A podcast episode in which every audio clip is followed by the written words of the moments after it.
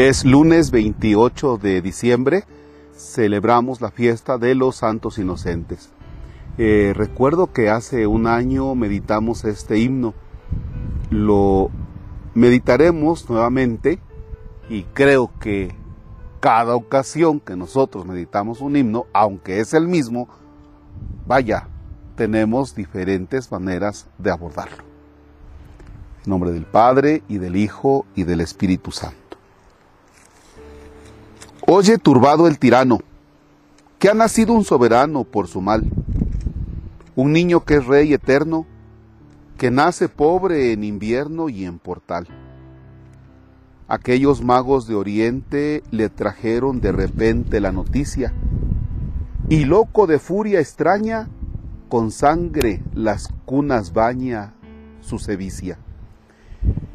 Y el golpe de odio y espada la furia de la nevada cercenó capullos de mariposas y de rosales las rosas deshojó.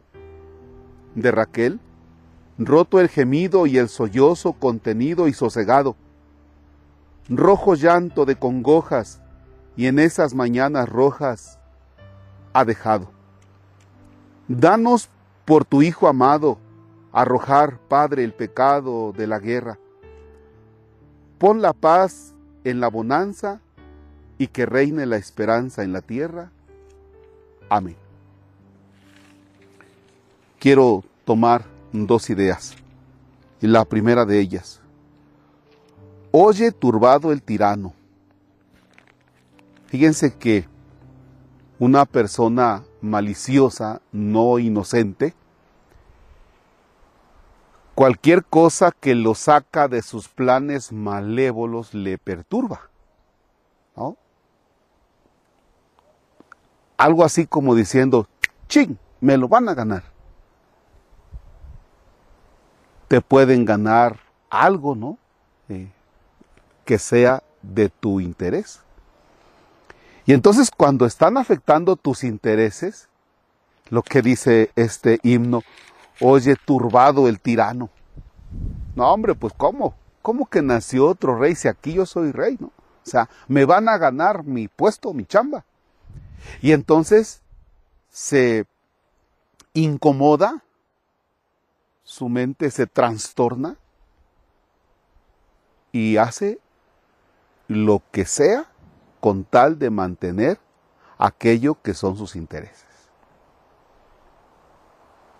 Bien,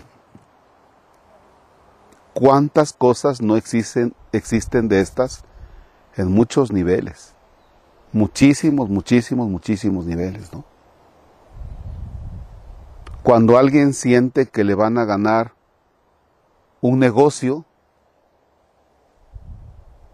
es astuto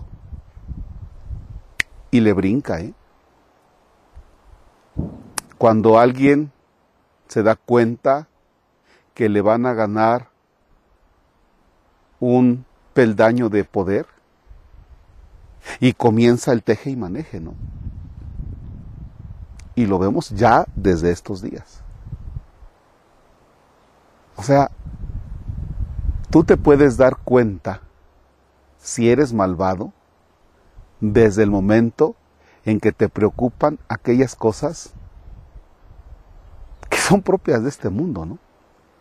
Y tú te puedes dar cuenta que eres malvado desde el momento en que ya estás tramando cómo arreglártelas, aun cuando pases a traer a personas inocentes.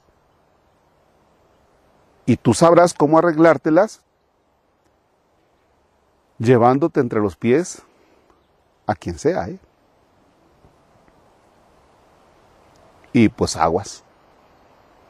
Aguas porque esas son actitudes malévolas. O sea, no vienen del bien, vienen del mal. Dicho también, definir un poco quién es el inocente.